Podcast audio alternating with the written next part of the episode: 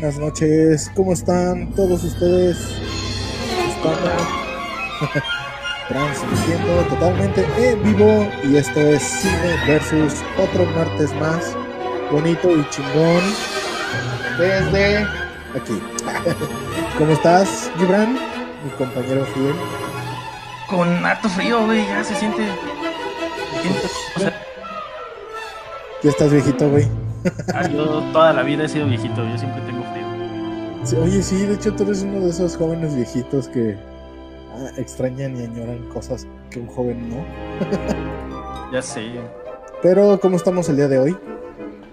Pues todo cool, todo bonito, todo chido, señora bonita, ama de casa que nos escucha en casa. Señora bonita. barbero, Ah, pues, güey, gente grotesca que también nos escucha. Ese, ese suena más tu, güey, más real.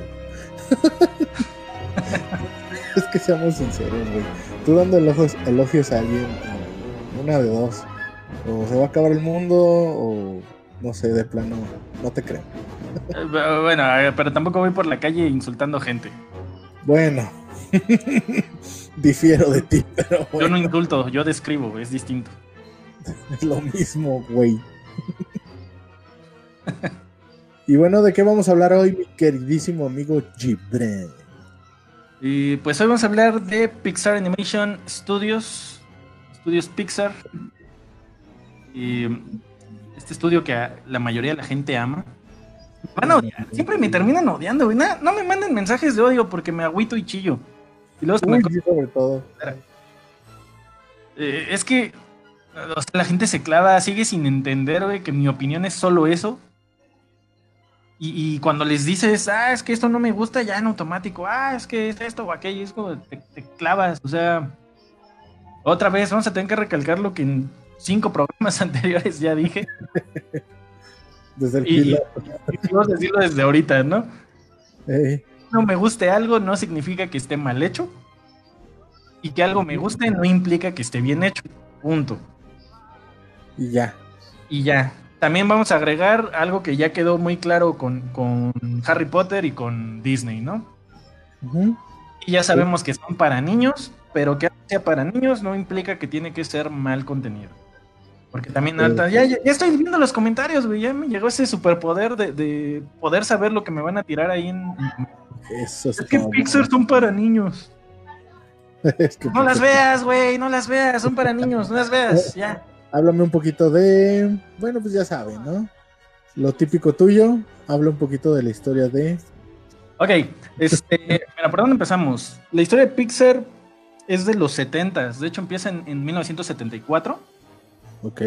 Empezó con este afán de querer ser o, de querer producir la primera película animada totalmente por computadora.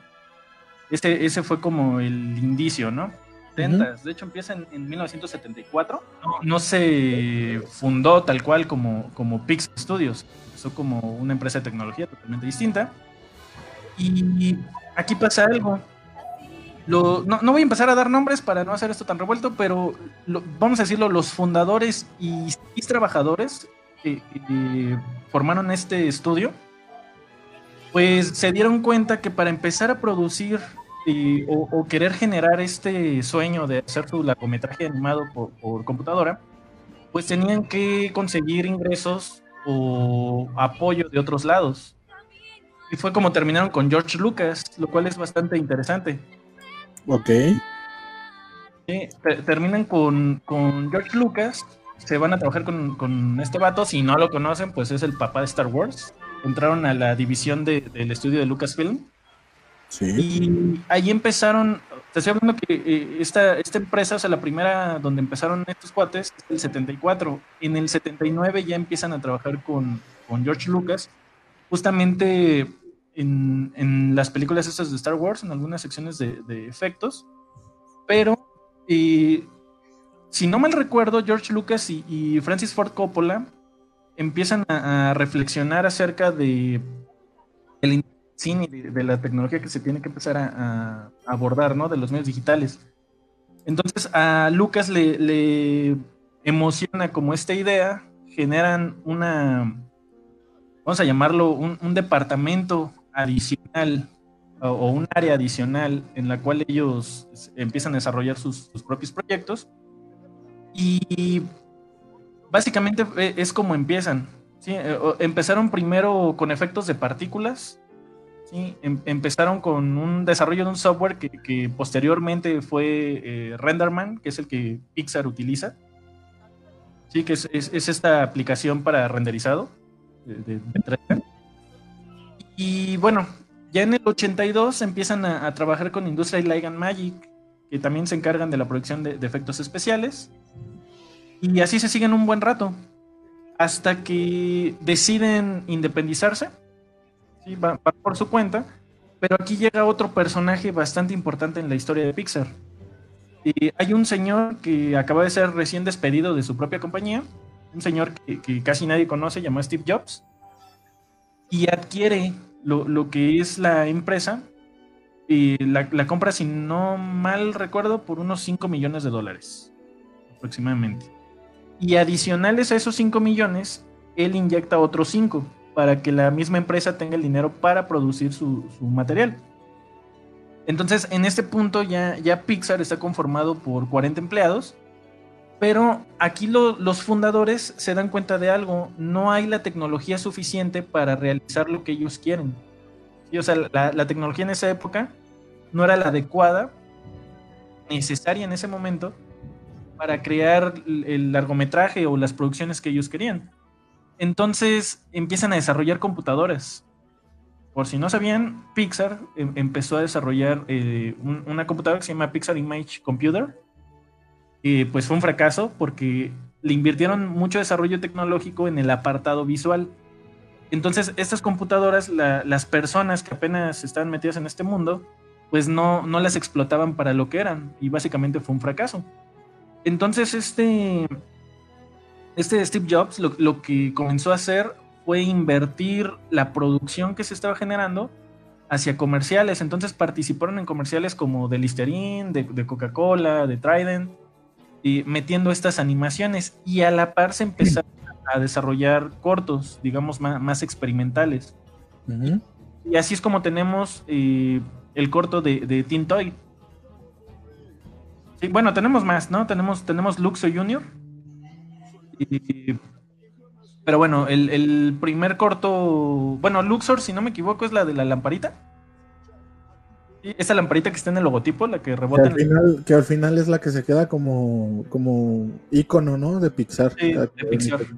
Entonces, eh, desarrollan Luxor y, pues esto, con esto reciben como una nominación a los Oscar como mejor corto animado. Y a partir de ahí, bueno, ya, ya se empiezan a clavar más. Desarrollan Teen Toy, que es el antecedente de, de lo que posteriormente sería Toy Story y bueno, Tintoy obtiene el Oscar como mejor corto animado. Esto como que funciona más chido, le, empiezan a invertir y llaman la atención de, un monstruo de la industria de la animación que es Disney.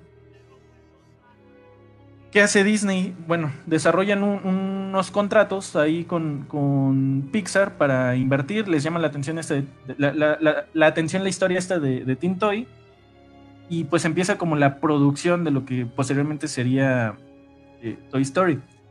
Y aquí, ¿qué es lo que hicieron? Bueno, Disney les da 26 millones de dólares para que empiecen a producir largometrajes en CGI. Y el punto aquí era producir tres películas.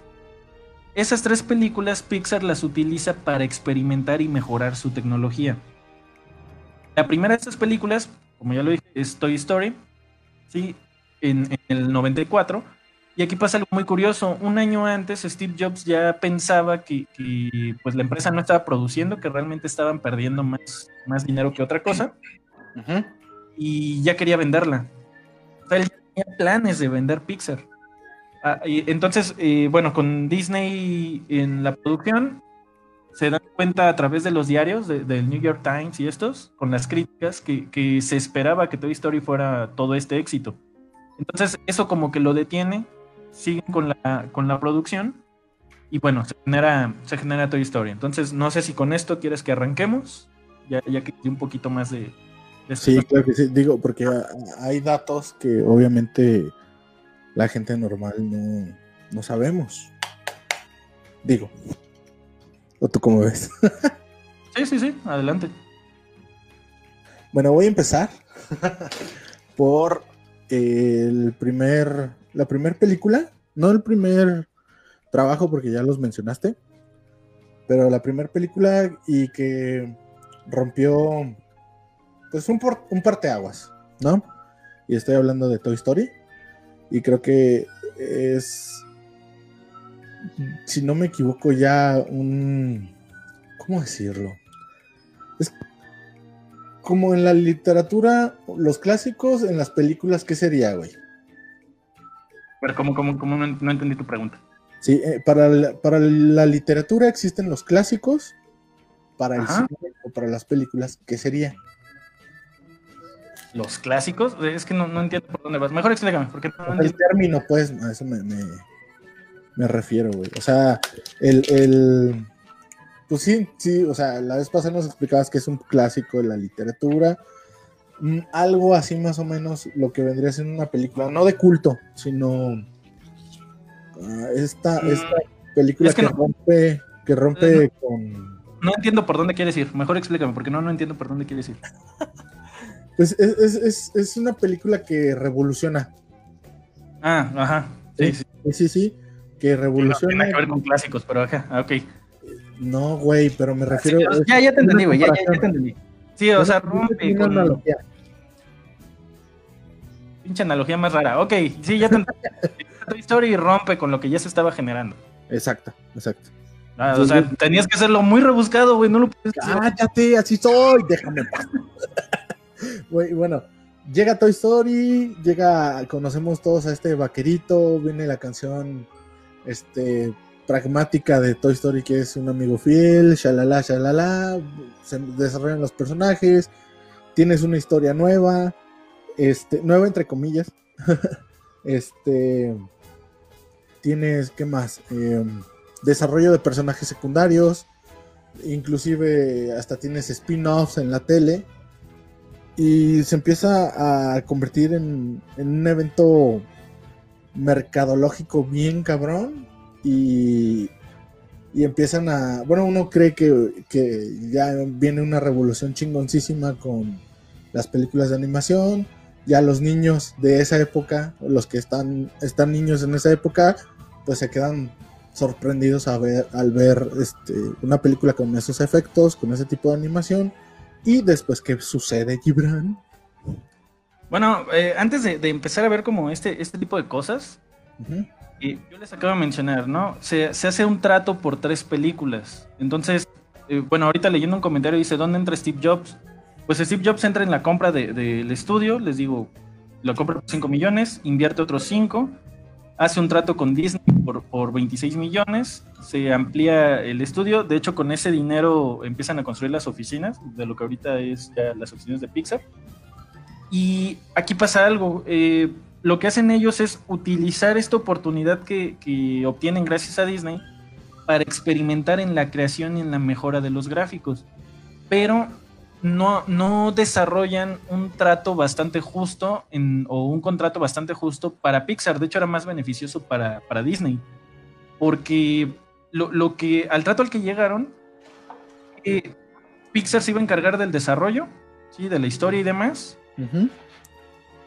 Eh, iban a ganar solamente un, porcentaje, te estoy hablando de un 10, un 15% de las ganancias en ventas de, películas en ese entonces VHS, o sea, de ya la película para casa.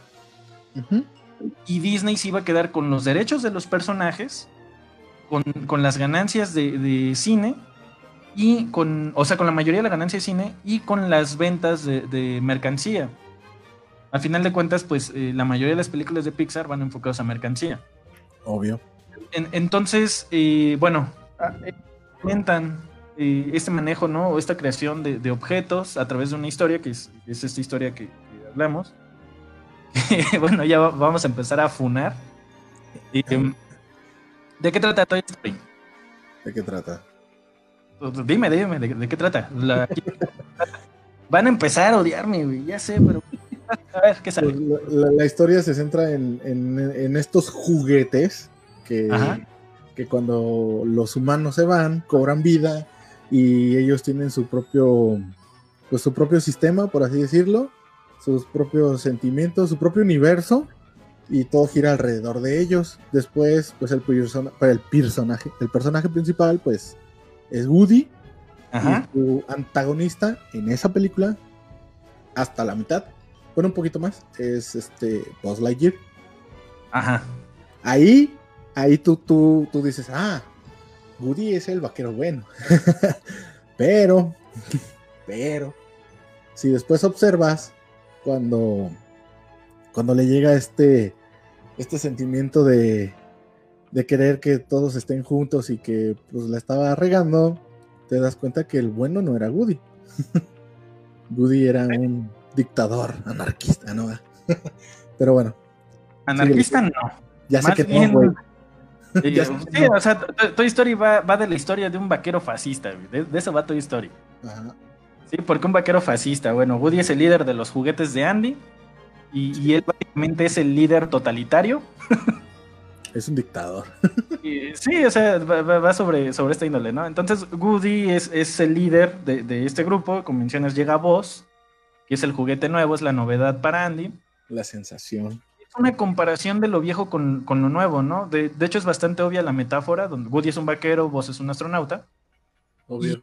Y, juegan con esto. Ahora, aquí lo interesante es lo, lo que tú ya mencionas uno pensaría que Woody, y, de hecho es algo muy curioso porque la gente piensa que la película es de amistad. Sí, no. Realmente, realmente no va por ahí. O sea, ya, ya, que le pones atención, eh, van a empezar. Es que es para niños. No me importa que sea para niños. Ponle atención. ¿Qué, hace Woody? Eh, bueno, empieza a sentírselos por vos. ¿Y cuál es la reacción de, de Woody? Atacar. ¿Atacar? o sea, nada más lo quiere atacar y ya darle una lección como los, los vatos de la combi al vato de la combi. No, no, no, no. Él, realmente lo quiere desterrar.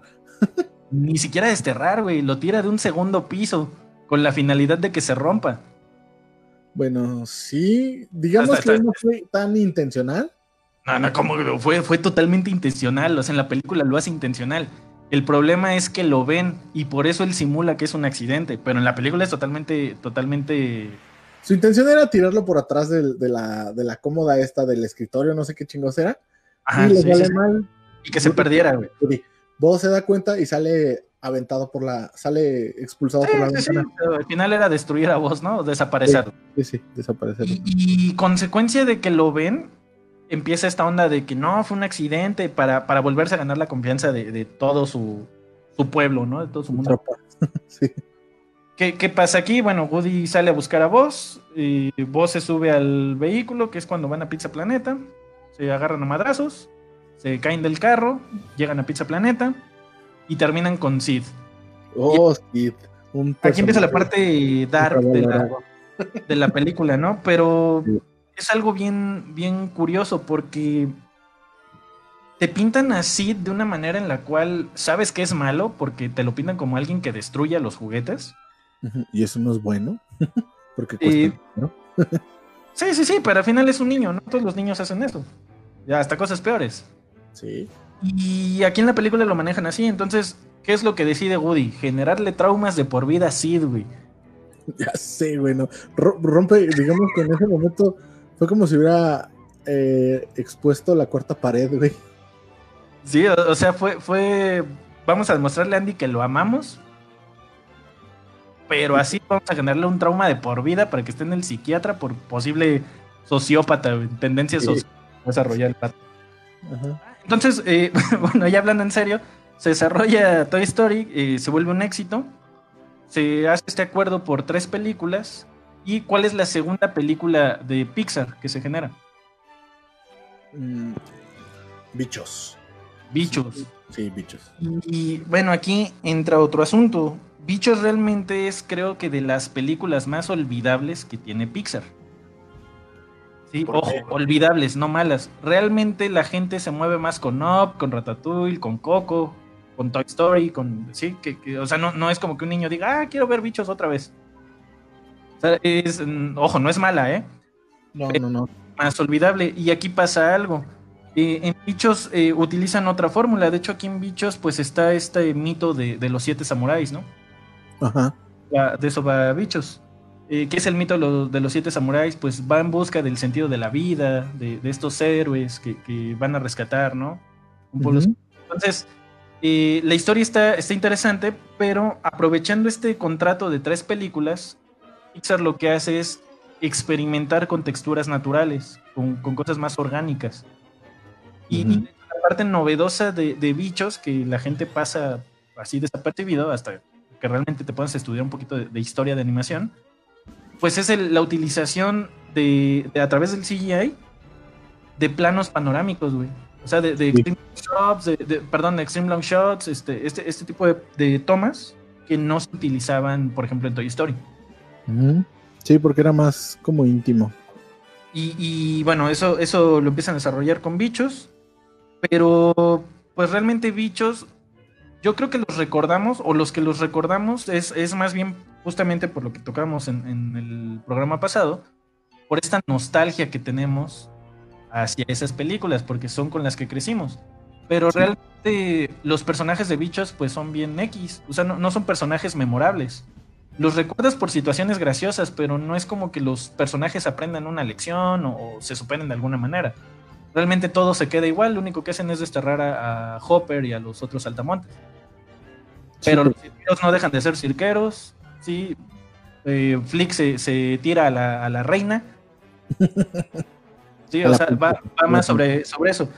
Tan así es que, que, estaban tan colgados de la historia de Toy Story y incluso los personajes Woody y demás aparecen en, en, en estos bloopers digitales que empezaron a meter. ¿En dónde? Al final de la película salen unos bloopers en los créditos. Ah, sí.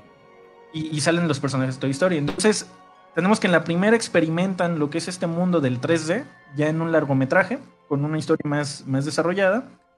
Luego tenemos que en Bichos eh, exploran el manejo de texturas naturales y innovan un poquito con esto bajo el pretexto del mito de los siete samuráis. Uh -huh. Y después viene la, la, que sería la última película de este contrato. Pero aquí se hace un problema. Esa tercera película es Toy Story 2. ¿Cuál es el problema aquí? Que pues Disney no estaba de acuerdo con que esa fuera la última película, entonces no la aceptaron hicieron una cuarta. Ah, caray. ¿Por qué? Pero va, va, vamos, primero vamos a centrarnos en, en, Toy Story 2. ¿De qué va Toy Story 2? Toy Story 2, pues es como el reencuentro de el pasado de Woody. Ajá. Con su eh, ahí entra en un problema con este Andy. Bueno, que lo, lo, olvida, bueno, no lo olvida, sino lo hace a un lado porque se rompe, creo, se rompe su, su sí. bracito. Entonces, este, ahí Woody empieza a tener el complejo este de ya no soy el favorito, ya no. O sea, con lastras de la primera, pero aquí pues está más cabrón porque pues está roto. Bueno, si no, descosido, no sé qué pedo. El chiste es que secuestran a Woody eh, eh, extrañamente en una venta de garage que se supone que no debería estar él ahí y se lo lleva el señor Pollo. ¿No? Al pollo, sí. Eh, sí, sí, sí. De hecho, Toy Story 2 eh, y de hecho Toy Story 2 y Toy Story 3 son como, vamos a llamarlas secuelas remake uh -huh. del Story, porque lo que hacen es reestructurar la, la, historia de nuevo para presentarte una nueva situación, jugar con el mismo sentimiento de, de esto de la búsqueda del héroe Uh -huh. O lo desarrollan a través de distintos personajes. Eh, sí. Y bueno, ya tienen un cierre en una cuarta película, pero eso, eso hablamos más adelante. Entonces, en, en Toy Story 2, pues se, se genera este problema. Eh, a pesar de que se aumenta el presupuesto para la película, o sea, está, estamos hablando de que le dan casi el triple a Pixar para que desarrolle Toy Story 2. Disney no la acepta como, como la última película de, de su contrato. Y en respuesta, pues Pixar los demanda, güey. Okay. La, gente, la gente como que no sabe esta, esta, este lado, ¿no? La parte como... Oscura. negocios, pues no oscura, pero más bien la parte de, de, negocios, porque al final es una, es una empresa. Pues no lo, no lo saben, ¿no? Entonces, los demanda, obviamente pierden contra Disney y tienen que generar una cuarta película. ¿Cuál es? Ah, después de Toy Story 2 salió. Tenemos, tenemos Toy Story. Luego tenemos Toy Story 2 y luego. Ah, no, no sé. ¿Recuerdas? Monster Inc. Ah, Monster Inc. Sí, sí, sí. Ah, que de hecho ahí ya empiezan con las, el pelo, ¿no? Sí, en, en, bueno, aquí pasa algo. Eh, para el momento en el que se crea bichos, pues todavía no estaba como la tecnología suficientemente avanzada para manejar texturas como pelo y plumas. De hecho, si se acuerdan la imagen del ave, sí, está bien. Ellos, eh, eh, pues no, no se ve tan, tan como plumas, ¿no? No.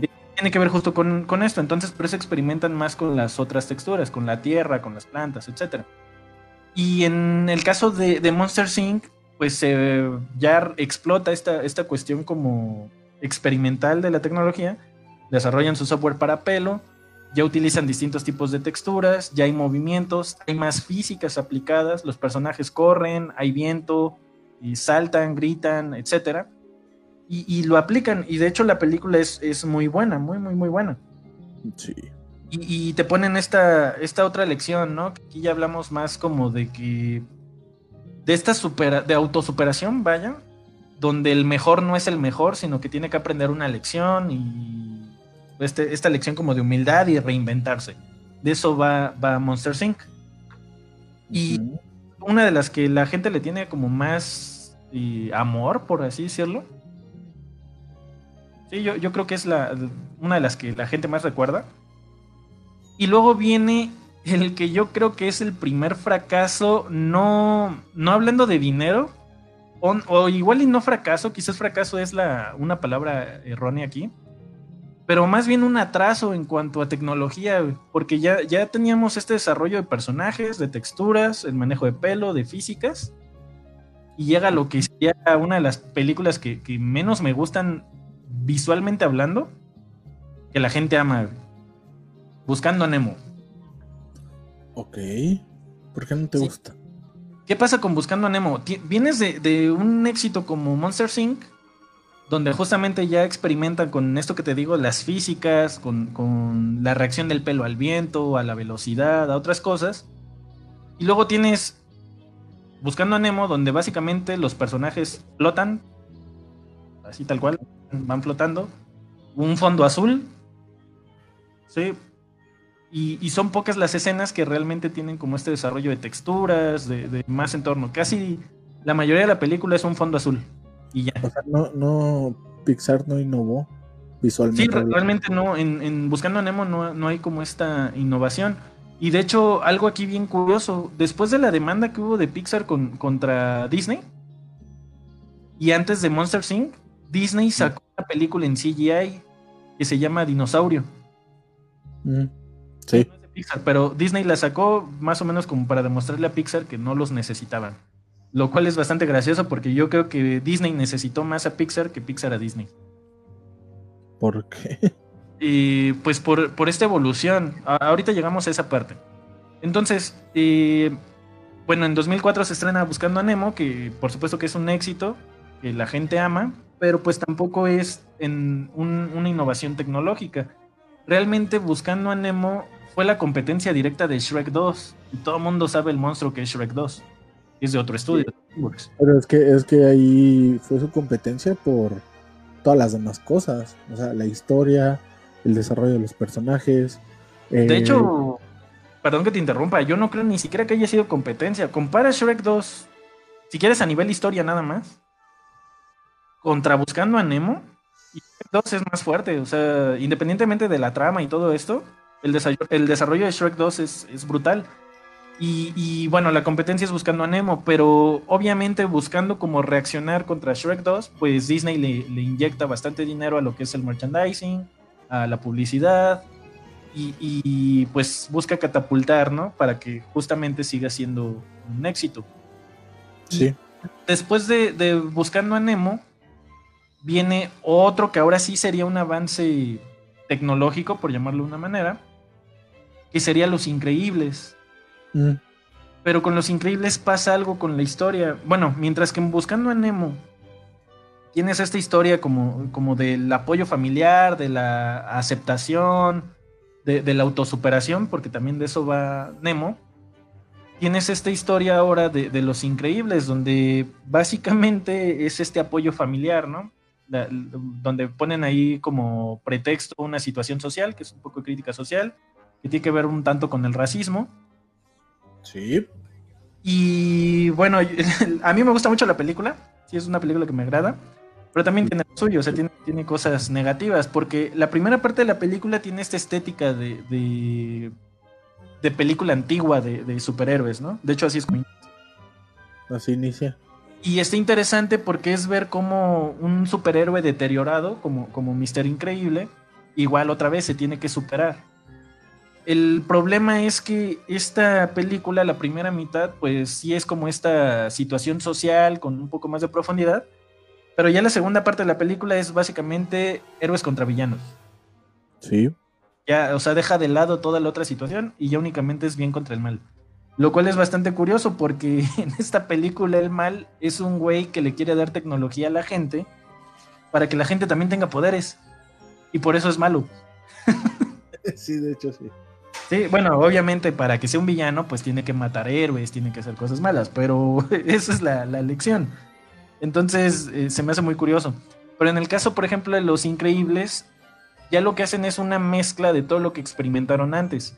Ya, ya hay físicas, de hecho, tienes ahí el, claro ejemplo, ¿no? De Girl. Tienes el cabello, tienes reacción al agua, a la velocidad, eh, un montón de, cosas en, cuanto a avance tecnológico. Y pues una historia que está interesante, ¿no? Salió, salió como de, de esta cuestión tan como para niños tipo cartoon. No, sé cómo explicarlo, pero pero sale como de esta, de esta comparativa tipo Nemo, Monster Inc. y ahora se mete ya con, humanos, o sea, ya son figuras humanas. Sí. aquí quiero hacer un paréntesis. Esta película la dirige Brad Bird. A lo mejor muchos no tienen idea quién es Brad Bird, pero si lo ubican, es el cuate que dirigió El Gigante de Hierro. Oh, ya. Sí, y bueno, también Ratatouille, que Ratatouille es mi película favorita de Pixar. ¿Es tu, película favorita Ratatouille? Sí, pero ahorita llegamos a, Ratatouille.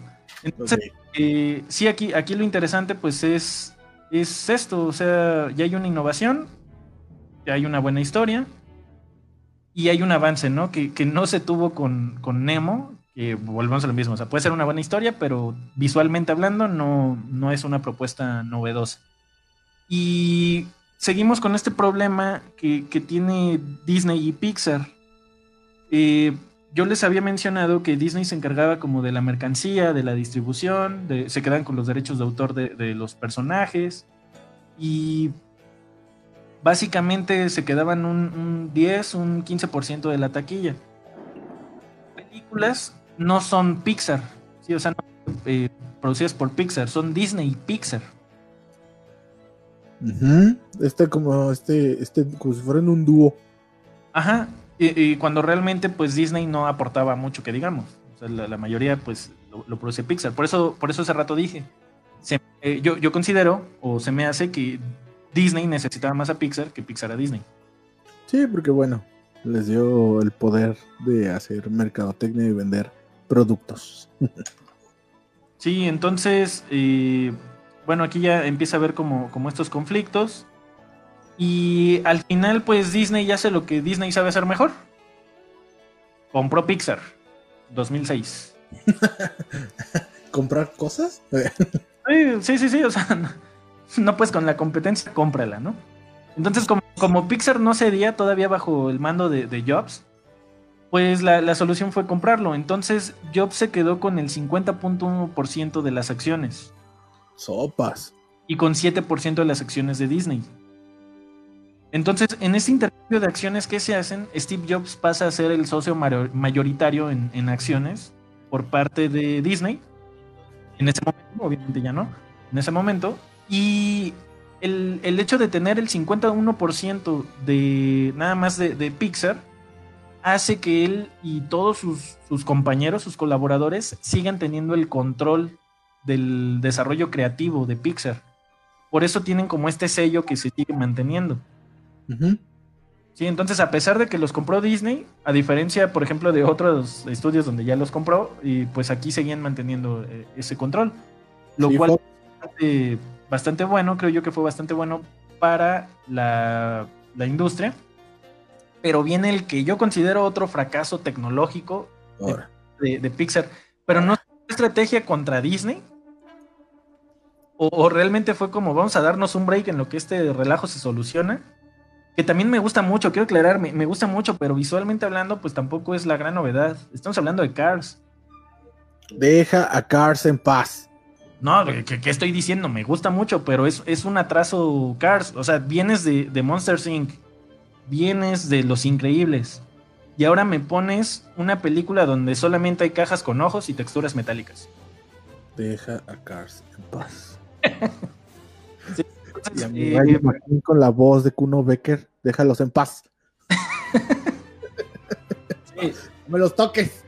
Bueno, a ver, a ver, hasta este punto, ¿qué opina la gente? Ya- yo creo que ya llevamos un buen rato, 40 minutos. Y la gente no ha dicho nada. La gente no ha dicho nada. No sé si no hay nadie, güey, y estamos hablando tú y yo solos. Yo creo, güey. Sería la primera vez. Es que, Dijeron, bueno, Este güey se queja un chingo, mejor ya no lo escucho. sí, yo creo que sí. No, aparte también, güey, pues es Pixar, güey. y- ¿Cómo te diré? Para muchos es como nostalgia y para otros es como que, wow, lo más chido. No sé, como que no he visto gente que se queje de Pixar más que tú, güey. Ay, ay, ay, ay, ¿qui- qui- ¿quién se ha quejado? Yo no me he quejado, güey, no, no es queja de Pixar. No, Detalles que uno ve. es queja de cómo, cómo, cómo ven las cosas. Mira, por ejemplo, ya hay un comentario. Dice me entretiene en absoluto. Ah, no, no me atrae en absoluto. que pues, no, no. De- mira, y pasa algo, pa- pasa algo aquí bien, bien interesante. Y Cars realmente más que desarrollar una historia fue pensado totalmente en mercancía. Si bien eh, Toy Story básicamente son, son este, venta de juguetes, será eso. Nada más era una película con un pretexto para vender carritos. E- Eso Fíjate. Disney, yo tengo dinero y tú talento, Pixar. Ok, Disney. jajaja. Fue básicamente lo que pasó. sí. Dice Chuy, de todo te quejas. La neta, de todo te quejas. Sí, sí, sí, pero ¿a poco no está bonito? Está más feo decir que todo está bien hecho. ¿Por qué? No es cierto. Cuestionen todo, eso es lo bonito de esto. Cuestionar. Quique Gómez dice, historia de la animación recargado. Sí, aquí vino con eso. No, sí, o sea, sí, sí, sí, sí entiendo tu punto, güey. Sí está chido, güey, que... mm, mm, que vengas y, digas, no, sí, eh, Pixar no ha hecho tan las cosas bien, hubo retraso, no hubo innovación en esta película, pero luego, luego sacan otra y como que se reponen, pero luego dos más y vuelven a caer. Yo, yo creo que más que nada era, era como que ese juego, ¿no? De vamos a hacer una donde expongamos todo, todo lo tecnológicamente posible y ¡pum! Sacan Monster Inc., ¿no? Y hagamos otra donde ahora exploremos eso que hicimos en Monster Inc., ahora con humanos, ¡pum! Salen los increíbles. Eh, vamos a descansar, vamos a hacer algo que tenga más contenido, ¡pum! Sacan Cars.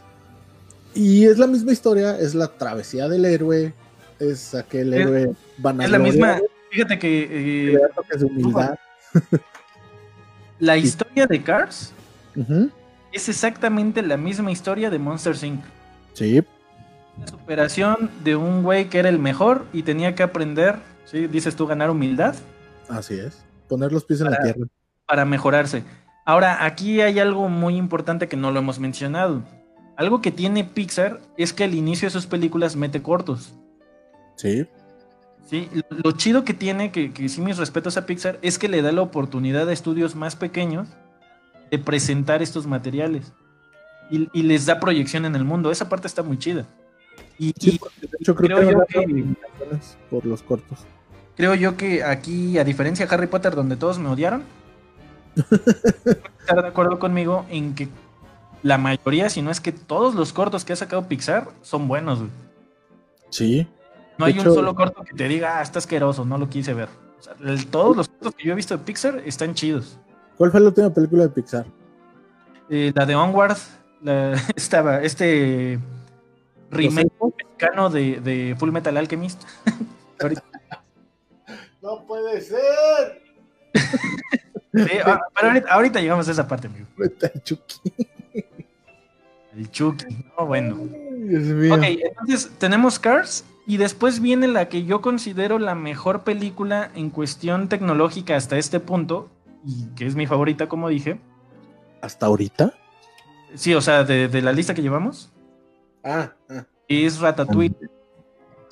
Ratatouille. Sí, ¿qué pasa con Ratatouille? Tienes Es esto de justamente donde se habla de, de racismo, de superación, con esta lección, ¿no? De que no importa de dónde vengas, bla, bla, bla. Tú Y puedes, también- todo puedes cuestionar. A- algo aquí bien chido, pues es que la historia y, o el guion participó Brad Bird, el mismo fulano de, de Los Increíbles y el mismo fulano de, de Gigante de Hierro. Yo considero que es la que tiene más avance tecnológico hasta este punto, porque tienes otra vez las físicas, tienes manejo de texturas, tienes buena música, tienes una buena historia. Sí, quizás, eh, obviamente, porque otra vez, eh, ya sé que es para niños, pero tiene estos como gags absurdos donde básicamente la rata controla como si fuera un mecha a, a Linguini. O sea, se sube a su cabeza tipo los Power Rangers en su Megazord. manipula para que haga lo que él quiera, ¿no? Piénsalo y sería una buena historia de terror. Estaría chido, ¿eh? Y, y, o sea, es, es una buena película. No conozco a nadie que no le guste Ratatouille. Seguramente debe haber, ¿no? Uh, digo, a mí, por ejemplo, casi Toy Story no me late tanto. Eh, seguramente también hay Uh, que no le late eh, Ratatouille. Lo único que realmente no me gusta porque se me hizo como muy estúpido es que se llame Ratatouille y que el protagonista sea una rata y el, y el plato es Ratatouille porque pues tiene la palabra rata. Sí. Pues, Eso sí hecho unas empanadas y no pasaba nada. Ya sé, güey. Sí, o sea, en vez de Ratatouille, empanadas o tamales, estaría más chido. Tamales. Los de rojo, de verde. Sí, entonces, eh, bueno, tenemos, tenemos esto. Y luego empieza lo que vendría a ser la parte, no sé si llamarla de maduración de, de Pixar. Ok. Tiene tres historias, bueno, quitando Ratatouille, porque con Ratatouille creo que son cuatro, pero tiene, tiene otras tres historias que ya hay una maduración que ya se nota que no son tanto para niños, güey. Y el contenido va más para los adultos. Y, y tiene que ver con el subtexto, ¿no? Con este mensaje debajo de lo que se te está presentando. La- ah. Ahorita vamos una por una, pero la primera es Wally. Oh, sí. La que le sigue es Up. Up, una aventura. La tercera sería Toy Story 3. To- Toy Story 3, es que fíjate, el, el lapso de tiempo que pasa entre Toy Story 2, bueno, entre la 1 y Toy Story 3, que todos pensamos que con eso iba a cerrar el ciclo. De hecho, creo que todos lloraron. Los que eran niños cuando vieron, cuando salió Toy Story 1, si no me equivoco. Porque Pues eh, eh, es que crecimos con el personaje. Bueno, yo no lloré, pero, pero sí, o sea, son 15 años básicamente de diferencia, de la 1 a la 3. Ajá, y aquí te, te- te muestran eh, personajes, deja tú de que sean humanizados, son personajes en los que existe la ambigüedad, en los que existe este, este sentir de, de que soy bueno cuando me conviene y después saco realmente el cobre. Ah, ya sacaste el versus. Yo no creo esto, carnal. Esto está en todas, todas, no nada más Toy Story 3. Todas tienen esto. Entonces, Mm, no, eh, discúlpame, sí. Mira, Toy Story tiene a Woody. Que no, eh, o sea, es bueno, pero tiene tintes de maldad, de egoísmo. Eh, bichos, básicamente es todo el país de los insectos, todo- toda esta comunidad, esta, esta colonia de hormigas. ajá. Una hormiga y mejor la mandan lejos, güey. Toy Story 2, donde tienes a, a Woody otra vez, pero no tiene este sentido de querer ser juguete y quiere, quiere este sentido egoísta de perdurar en la historia hasta donde vuelve a recapacitar. ajá. Monster Inc., donde básicamente te dicen que, que no importa. ¿Cómo, cómo, cómo es la frase? El fin justifica los medios. Sí, y, y, justamente a Mike no le interesa, hasta el final de la película, a Mike no le interesa lo que esté pasándole a Soli ni, ni todo el problema. Que esa es la parte graciosa de la película. A Mike lo que le interesa es seguir siendo los mejores. Entonces también es una onda ahí de egoísmo. En Buscando a Nemo, es esta onda de Marlene de tener, de, de querer siempre tener el control de Nemo por lo que pasó. Y esa onda de Nemo de querer rebelarse, ¿no? Sí. Los increíbles pasa exactamente lo mismo. O sea, tienen una orden de gobierno donde se tienen que someter, pero pues al final les gana como esta onda de querer ser héroes. Todos tienen esta onda de, de bueno y de malo. Yo no creo que sea exclusivo nada más de, de, Toy Story. Porque también se presenta en Cars, se presenta en Ratatouille. Quizás en no. Sí, e, eso es a lo, a lo que me refería con personas eh, humanizados. Pero Toy Story 3 tiene una peculiaridad, güey, que es el pinche oso. ¿Cómo se llama? ¿Bonzo? ¿Cómo Lotso. se llama? Lotso. ¿Eh? Lotso, Lotso, ese pinche oso. Que, que es, es como. Es una contradicción el cabrón. Porque pues, tú te vas a imaginar a un oso de peluche, pues tierno, güey. O sea, bueno, ahorita ya rompieron paradigmas con Ted, pero, pero ves a un, a un oso de peluche, güey, y es tierno. Y si dices, ah, pues sí sufrió el osito. Y, y, llegas a tener hasta cierta empatía con él, porque esa es la. Ese es el gancho. Pero luego saca el cobre, güey. O sea, antes ninguno de estos personajes, güey, ninguno había sacado el cobre. Ya habían tenido sus momentos en donde ya, ya habían esbozado su lado oscuro. Pero nunca habían sacado el cobre, güey. Y Lotso lo hace en esta Sí, de, de, de hecho, bueno, quería hablar un poquito de las otras dos, pero ya, ya que estás tocando el tema de Toy Story, sí, de hecho en, en Toy Story 3 empieza esta mala costumbre que empieza a tener Pixar, donde quieren hacer este giro de tuercas de la trama y, y, el que era bueno que parecía ser muy bueno realmente es el malo y se viene repitiendo hasta Coco y todas estas. Sí, sí, porque lo mismo pasa y, con... Y ya con es como el- hasta obvio. Ve cualquier película después de Toy Story 3. Ajá. Y repiten la Story fórmula. 3 es del 2010, ¿no? Todas del 2010 para acá. Es la misma fórmula. El que es muy bueno no es tan bueno y el que parecía ser el malo realmente es el bueno. Eh, sí. pues ahí, ahí, ahí tienes al, al, ¿cómo se llama? Al, al que admiraba a Miguel en Coco. Que Sí, recuerdo- Al- de la cruz, pero te está saltando mucho. Va- Vamos, vamos por partes. Ah, chingame. Ya no Oye, quiero. va- va- va- vamos en orden y estamos en una ya te saltaste. Es que aquí dice Denise Mac, la mejor es Coco. Bueno, ahorita funamos a Coco, pero vamos por partes. Ok, ok. Después de Ratatouille viene Wally, donde Wally es una crítica social, donde la tecnología nos ayuda a nosotros, pero pues nosotros dependemos tanto de ella que básicamente pues, nos Todos vamos a- vamos a terminar siendo obesos dependiendo de la tecnología. Luego tiene Op, ¿de qué trata Op? Ay, Op es un tema delicado, cuéntalo tú. Es más que no la viste. Bueno, Op básicamente trata de un viejito que quiere cazar pollos gigantes utilizando Y tiene a su compinche. Y meten esta historia de, de Russell y, y del viejito, ¿no? Que no me acuerdo cómo se llama. Ajá. Eh, aquí ya son temas un poco más maduros, meten esta, este sentido de la muerte, de la pérdida y no conformarse. O sea, seguimos con estas lecciones, con estas moralejas. Historia 3, que ya, ya la mencionaste. Y luego viene otra vez otro mendigo fracaso, güey, otro atraso, que es totalmente mercancía y expandir este universo, que es Cars 2. Oh, dejen pasar Cars, cabrón. No, no, no, no, no, no, no. Es que una cosa es Cars 1 y otra cosa es Cars 3, pero Cars 2 es, yo creo que el de las peores que tiene Pixar. Mira, Cars, Cars 2 solamente se hizo como pretexto para llegar a Cars 3, pero déjalos en paz. Sí, por No, favor. porque ni, ni siquiera hilas eh, Cars 2 con Cars 3, hilas Cars 1 con Cars 3. Ya la- sé. Casi no pasa nada, güey. Pero déjame en paz a Cars 2. Bueno, entonces, Cars. Cars 2 es otro atraso. Déjalo en paz. Es otro atraso. Siguen siendo cajas con ojos con el pretexto que ahora esas cajas son espías. Cajas con ojos. Son cajas con ojos, güey. Textura metálica. Te guste o no.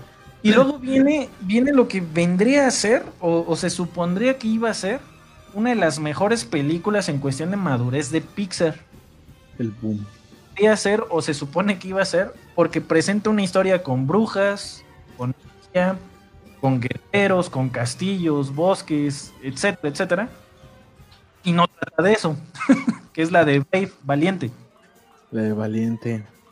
Sí, o sea, tiene, ya empiezan a meter estos toques más medievales que, que está, pues está interesante, pero realmente no va sobre lo que aparenta. Al final trata otra vez de, de esta princesa que quiere independizarse, que, que, ya habíamos mencionado en el programa anterior, decías tú que con Mulan se empezó a hacer y pues no, se hace desde, desde La Sirenita, ¿no? Entonces aquí...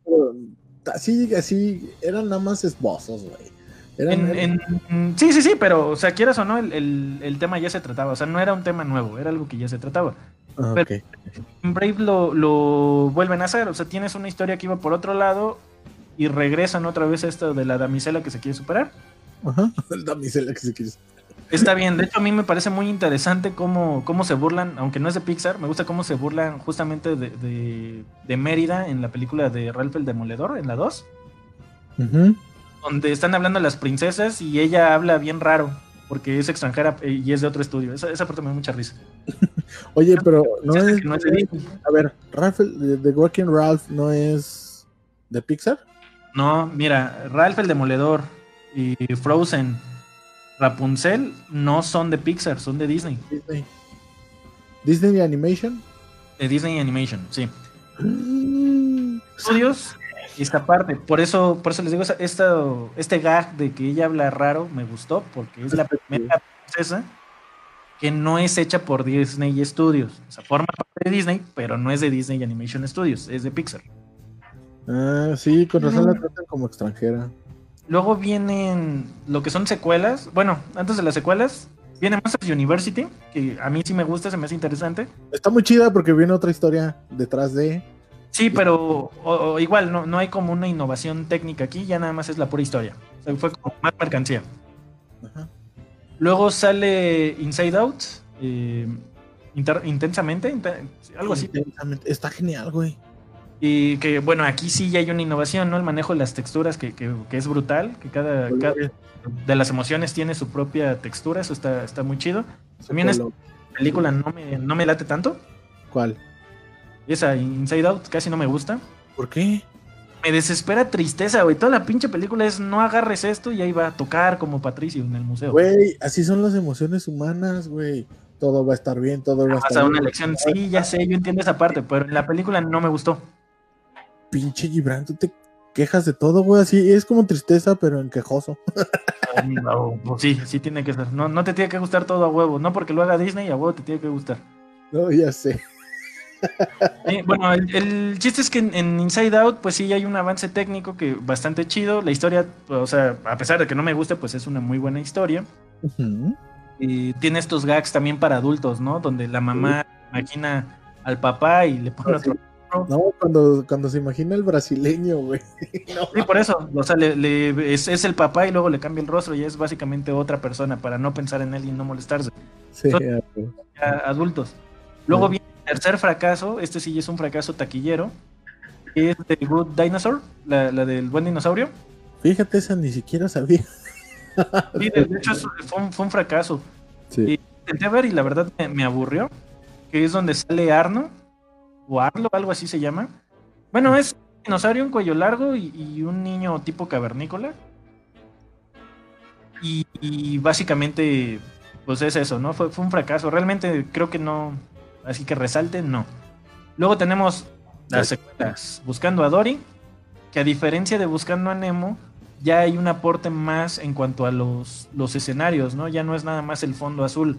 Aquí y a sí. los líquidos, güey bueno, eh, en, buscando en, a Nemo sí ya se manejaba, ¿no? Pero en, buscando a Dory eh, tienen este software que desarrollan para el manejo del pulpo, donde le dan elasticidad y demás, y esta viscosidad que tiene la textura del pulpo. Tienes manejos de escenarios, manejos de iluminación, ya hay más físicas, ya no es nada más ahí una cajita flotando con ojos. Ya, Por ya... pinches cajas, güey. Son eso, güey. Son eso. Entonces, este, ya, ya en Buscando a Dory ya, ya hay un mejor manejo de todo, ¿no? De iluminación, de texturas, de físicas. Eh, el manejo este del pulpo, que a mí me encantó ese personaje. Sí, Pero, está bien chido. O sea, sigue siendo una secuela que no aporta algo más en, en, trama. Sigue siendo como de esta unión familiar, que ya se viene haciendo desde antes. Ajá, pero fue un éxito en taquilla. Sí, sí, sí, o sea, todas, yo creo que han sido un éxito quitando un buen dinosaurio. Yo creo que todas han sido éxitos. Y de Onward, esta última que salió, porque básicamente le tocó pandemia, pero fuera de eso, eh, todos, todos han sido éxitos. Después de Buscando a Dory tenemos Cars 3. Oh, sí, Cars. Y a mí Cars 3 me gusta porque aquí ya no son nada más cajitas con ojos, güey. Aquí ya son cajitas con ojos con un chingo de texturas bien bonitas. Eso, chinga, ¿qué te cuesta? Sí, pues es que las otras no lo tienen, güey. Esta sí, ya está bien bonita, está bien chulo ahí ver el suelo, las llantas, el brillo. Pero Otro... es el Rayo McQueen, güey. Ah, aunque sea el Rayo McQueen. Pero. sí, o sea, en, en, el caso de Cars 3, como que, otra vez, como que retoma un estándar del merchandising, pero ya no es nada más vender por vender, sino que ahora sí ya le aportan algo a la, a la trama, ya no es esta babosada de, de ser espías que después ya ni se tocó. Ya sé. Y ya, ¿no? Eso en 2017. Hasta aquí va todo chido. Luego viene Coco. Coco. que aquí es donde me van a odiar. No, bueno, creo que ahí no va a tener tanto versus, porque creo que estamos, coincidimos. Pero Coco sí no no refleja, o sea, es racista, es... Eh, pues sí, básicamente, malditos perros, cállense. ¿Se oyen hasta allá? A ver, antes de empezar a, funar a Coco, eh, vamos a ver comentarios. ¿Qué te parece? Vale, vale. Empiezas. ok. Y bueno, Denise Mac, la mejor es Coco. Monse, la 3 está peor. Creo que pensar que habla de. de, Cars 3. 3. Sí. Ramón Padilla, ya salió el fan a muerte de Pixar. No, no soy fan a muerte de Pixar. Nada más es que no todo me gusta. Yo. Sí, eh, Denise Mac, Increíbles 2 es genial. Varias escenas de risa y trama, me gustó. Ahorita vamos a hablar de, de, de Increíbles 2, pero sí, sí, también está, está interesante. Sí, está chido. Keroa, la de Planes, la, la, de aviones. Bueno, aquí pasa algo. Planes no es de Pixar. No. Es un spin-off de Cars, eso sí, sí, Pero no fue producida por Pixar, fue producida por Disney Toon Studios, que es otro apartado de Disney. Es otra empresa para generar más lana. Sí, es, es otro apartado que tiene Disney, eh, porque Disney Toon generó, por ejemplo, las películas de Tinkerbell. Ah, las de Tinkerbell. Las sí, a mí sí me gustan las películas de Tinkerbell, porque veas. Oh. La única que me caga es Tinkerbell, justamente. Tinkerbell y no sé qué madres. Tinkerbell y los piratas. Sí, sí, sí. Sí, es como este universo de las hadas, porque al final de cuentas, mercancía, ¿no? Ya no vendemos solo princesas, ahora vendemos hadas. ahora vendemos. Sí, sí, sí, pues era eso, es otro pretexto para, para seguir vendiendo. Entonces, Planes no es de Pixar, pero sí es un spin-off de, de, Cars. Y pues dice Jesús, cuchao.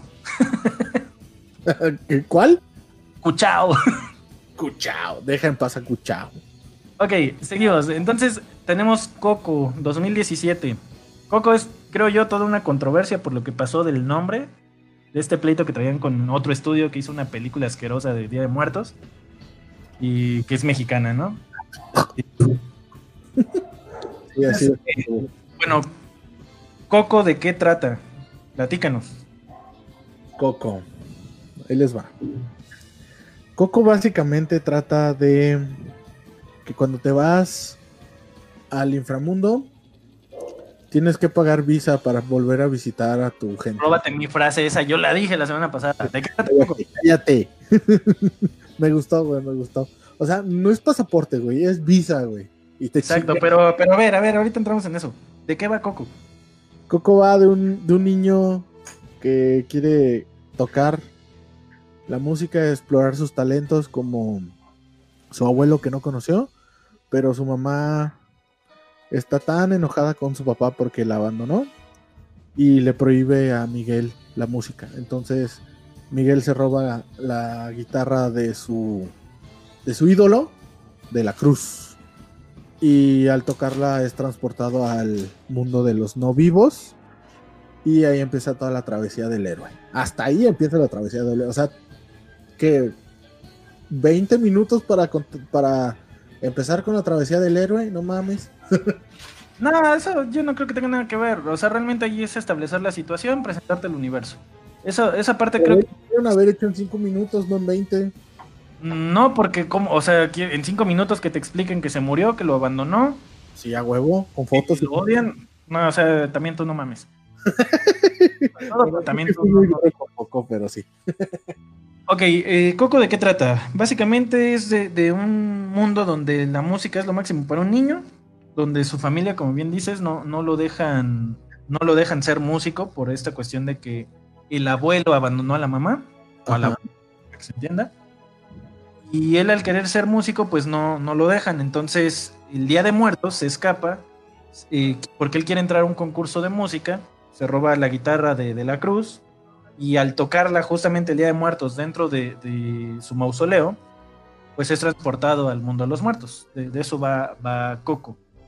Y aquí es donde yo digo que, que hay conflictos porque yo lo mencionaba el programa anterior, que dicen es que es una oda o es un homenaje a, a, México. ¿Neta? Y, ahí es la frase que me volaste, ¿no? O sea, realmente. Sí. El mensaje que yo entiendo es que un muerto, un mexicano necesita visa para pasar la frontera. Ese es el mensaje que yo entiendo.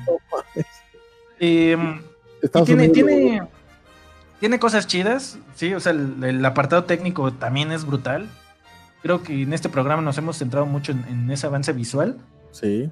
Y el avance que tiene Coco es, otro asunto, la, iluminación, el manejo de la elasticidad, que de hecho el software que usaron para, para el pulpo en Buscando a Dory, lo aplican en, el perro, en Dante.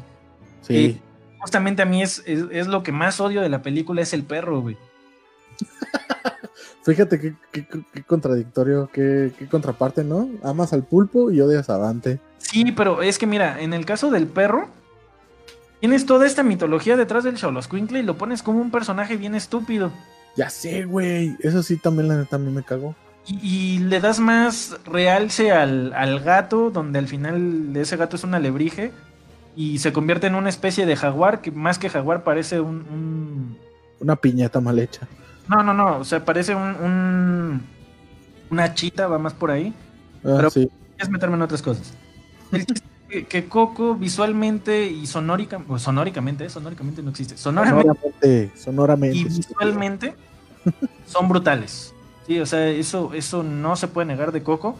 Lo único que yo sí peleo es que a mí no me parece un homenaje a México. Me parece una película de clichés. Y a mí homenaje México o un homenaje al tema de México, el libro de la vida, pero pues no es de Pixar, ¿no? De, hecho, yo, yo le voy más a mm, como, como, sí, lo que decías, este, a la de el libro de la vida. Sí, sí, sí, ese libro de la vida me parece más un homenaje. Y con, con otro, otra manera de contarlo, donde tienes marionetas y demás, pero es meternos en, en otra película. Vamos a leer comentarios. Empiézale. Fernanda Rodmen dice: Para mí es mejor 100% el libro de la vida, aunque no sea de Pixar. Pues sí, de hecho sí. Dice Denise Mack: Todas son mercadotecnia, mensajes subliminales, directos, indirectos, referencias que al final saben producir para vender y posicionarse al final. Pues sí, vamos solo los niños, que es Disney, y encontraron con Pixar la, forma, la fórmula. Funcionó ya que no eran los clásicos o la No sabes leer, a ver. No, sabes leer. Todos son mercadotecnia, mensajes subliminales, directos, indirectos, referencias, que al final saben producir para vender y posicionarse al final. Vamos por los niños, solo saber qué es Disney y encontraron con Pixar la fórmula. Eh, la fórmula funcionó ya que no eran las clásicas o las de principios del 2000 como Pooh, que, ah ya, como Pooh y el, el Efelante, que la verdad por los niños, a los papás no nos agradaba nada. Y las de Pixar, desde Bichos y Nemo, enamoraron chicos y grandes. Es justo lo que yo mencionaba. Realmente, las primeras de Pixar es, como este eh, experimento visual que hizo la empresa para poder lograr lo que ellos querían, que era contar largometrajes a partir de, todo generado por computadora. Pero sí, realmente las películas fueron evolucionando hasta tener esta madurez que, que yo mencionaba ya con Toy Story 3 donde ya el contenido no, o sea, sí es una película para niños, pero el contenido o el subtexto que va debajo ya es para, para adultos, o sea, los adultos entienden una cosa, los niños entienden otra.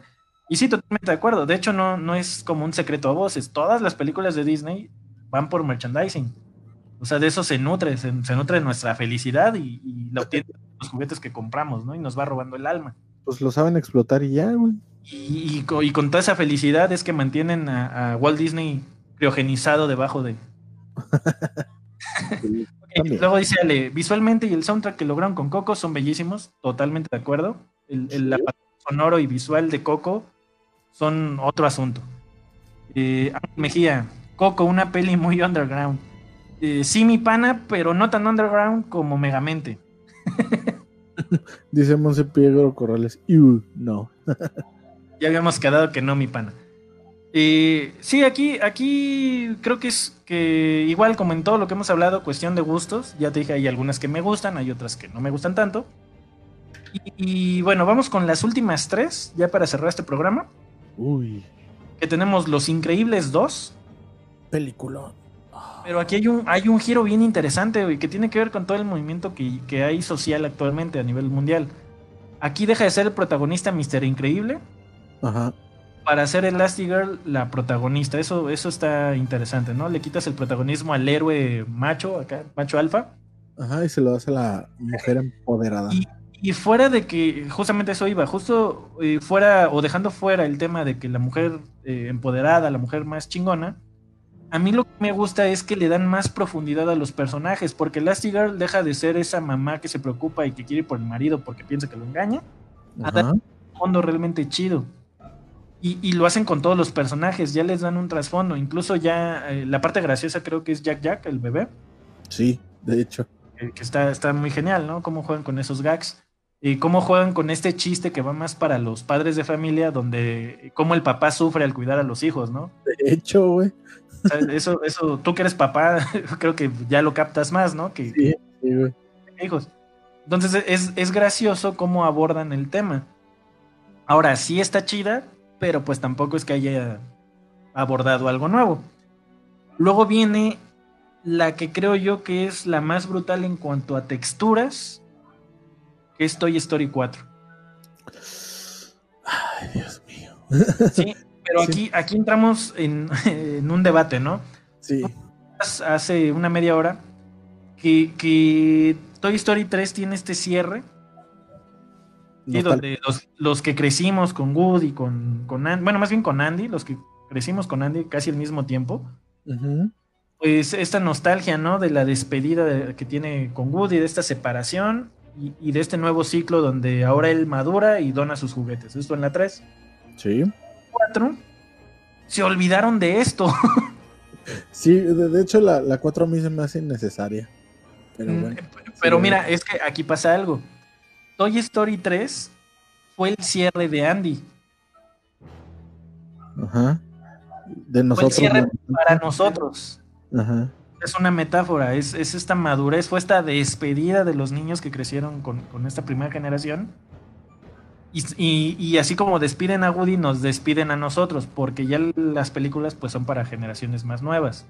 Y Toy Story 4 es una despedida de Woody, no es una despedida de nosotros.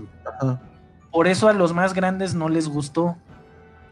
De hecho, sí, porque es, es la, la redención completa de, de Woody y su desprendimiento de este lado egoísta que venía manifestando en todas las anteriores. No, de hecho no. O sea, el lado egoísta lo pierde en la 2. Porque ya en la 3 él, busca ya la felicidad del niño, ya no busca su felicidad propia. Pero ya en la 4 ya maduró él. No, o sea, eso, eso, no, no, no. Eso lo hace desde la 4. perdón, desde la 3. En la 4 es donde él ya se da cuenta que ya quiere ser algo más que un juguete y quiere esta como libertad, ¿no? Pasar de ser un juguete a un muñeco poseído, que vive el mundo. Tipo yo robot, sí. Y, pues es esto, o sea, no, no, es que sea una mala película, más bien no, no le gustó a los adultos que vieron Toy Story, que crecieron con Toy Story, porque cierran, cierran justamente con el personaje. Para nosotros, te digo, la despedida fue Toy Story 3 pero para el personaje la despedida fue en la 4. Sí. Eh, Jesús Gómez, Woody demuestra en esta última entrega que sigue siendo bla bla bla, egoísta, deja a sus amigos y se va tras unas pompitas de porcelana. Sí. Demuestra que es un hijo de su puta madre. Sí, no, porque eh, yo no creo que lo demuestre. De hecho, yo creo que aquí el villano es la niña. Y villano entre comillas. Al final de cuentas, todos odiamos a, la niña, no me acuerdo cómo se llama. Y, la, el pinche tenedor, güey, no mames. Pero, pero mira, a, lo que voy, nosotros los, los adultos odiamos a la niña porque fue de te la pasaste jodiendo que querías el vaquero en la 3 y en la 4 ya no lo quieres, quieres un tenedor. Sí. Pero así son los niños. Sí, o sea, tú, al niño vas a llegar, le vas a comprar el PlayStation 5 y el niño va a querer jugar con la caja, güey. La niña es Molly. ¿La niña Molly? No, Molly es su hermana, ¿no? Mm, mm, mm.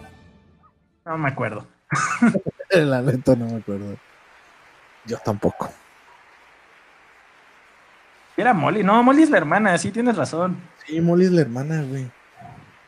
Este, no, no, no, no, no me acuerdo. Neta, no me acuerdo cómo se llama. Pero bueno, me, entendiste. El chiste que, que, justamente ya Toy Story 4, pues fue este reinicio que ya no es para nosotros, lo que les dije de la metáfora. Esta despedida de Andy fue el adiós para nosotros. Y así, ah, Bonnie, sí, que es la nueva niña. Es Bonnie. Es es la nueva representación de, los niños. Ahora, ¿Sí me explico? Sí, sí, sí. Y entonces aquí pasa eso que, tanto me alegaban, ¿no? Que, porque no les gustaba, pues otra vez, es que esta es para niños, esta iba totalmente para, para un público totalmente infantil, o el pretexto de la despedida del personaje. Sí, pero lo que tiene, y mis respetos para Toy Story 4, es justamente la cuestión de las texturas. O sea, ya, ya, aquí creo que Pixar se la, se la voló, se voló la barda y dejó en claro que pues ya no es Disney la reina del baile, la reina del baile ahora es Pixar. Sí, y aparte, eh, a mí me gustó eh, en la historia de Woody, la, la historia de, de su compañera, ¿cómo se llama? La pastora. No recuerdo cómo se llama. Pero bueno, que, ahora ya es este rebelde, que, que perdió un brazo, creo, y se lo pega y le vale y es libre. Sí, ya, ya otra vez esta onda, ¿no? Del Girl Power, que, está chido. O sea, lo manejan bien, pues. No, no... lo, lo, supieron manejar muy bien y la neta me gustó. No se siente tan forzado como en el caso de Miss Marvel, ¿no? Exacto, ándale. Está, interesante. Y bueno, la última película que, que genera Disney, y que es Onward, creo que se llama Unidos, creo que se llama así. Y no me gusta porque te digo que es este remake de, Full Metal Alchemist. De... Mira, yo como no he visto Full Metal Alchemist. ok, antes de empezar. Full Metal Alchemist. Full Metal Alchemist es un anime de un, un, par de hermanos que pierden a su mamá. Su mamá muere porque se enferma, su papá los abandonó. Ellos utilizan alquimia con todos los elementos químicos que componen el cuerpo humano para tratar de revivirla. Y todo, el, todo ese anime, toda la historia del anime va alrededor de una ley que es la ley del intercambio, donde para dar algo, pues tienes que, perdón, para obtener algo tienes que dar algo de igual eh, o mayor valor.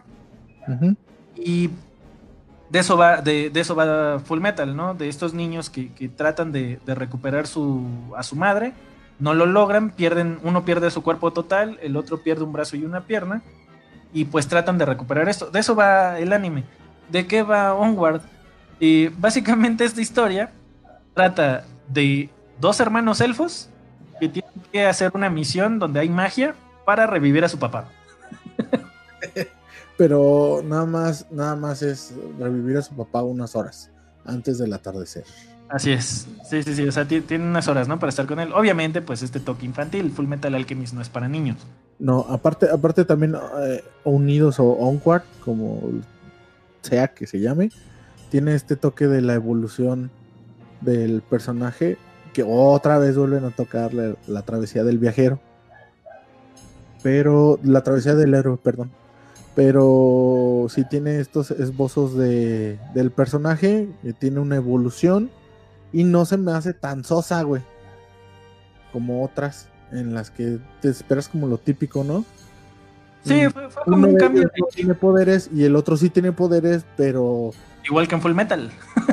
pero le tiene miedo digamos, al mundo real, pero extraña a su papá, ¿no? O sea, como que sí, digo, no, no está tan, digo, tú que lo ya viste Full Metal, sí tienes esta visión de, de notarlo, dices, ay, se, se lo volaron de acá, pero no está tan forzado. A mí se me hace. No, no, no, o sea, yo, yo lo digo modo burla, ¿no? La trama es la misma. O sea, igual y sí lo buscaron, igual y no. No, no es como que afecte tampoco, ni, ni como que le haga falta dinero. ya sé. Sí, pero bueno, esas son o han sido la, todas las películas que ya están disponibles de, de Pixar. Y hay dos que van a salir. Bueno, hay una que, que está próxima a salir ahora en, en, noviembre, 20 de noviembre, que es la de Soul, que mencionaban hace rato en los comentarios. Ah, ese está bueno. Se ve que va a estar y, bueno. Que va sobre jazz, ¿no? Eso está, está chido. Sí. Y sí. hay otra que es la de Luca, que está anunciada para 2021. ¿Cómo se llama? Luca, así tal cual. ¿De qué es? ¿De qué trata? Eh, bueno, tiene, eh, está situada en Italia y es de, de, un niño, bueno, no sé si es un niño, pero Luca que, que pasa un verano con, con, su mejor amigo que conoce en Italia. Órale. Sí, y bueno, ahí va, van a meter como algo de monstruos y demás. O sea, está anunciada, quién sabe si sí se mantenga igual la historia, si se vaya a modificar.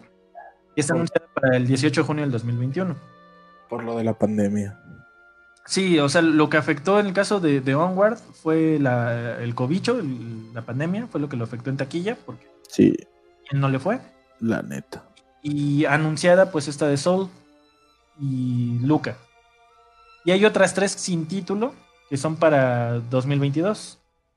2022-2023, pero todavía no se anuncian. Órale, entonces Pixar viene con todo. Sí, hay, hay para, para largo.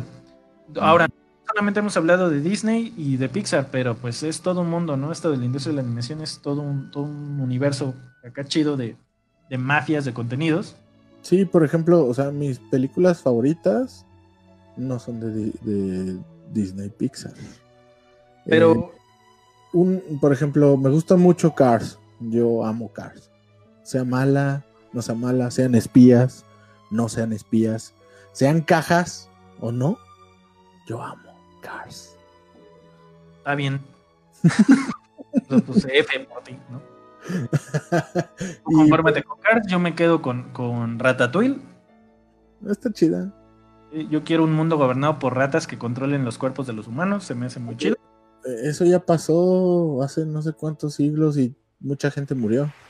Bueno, eh, yo creo que hasta aquí dejamos el programa, pero algo, algo que me llamó la atención.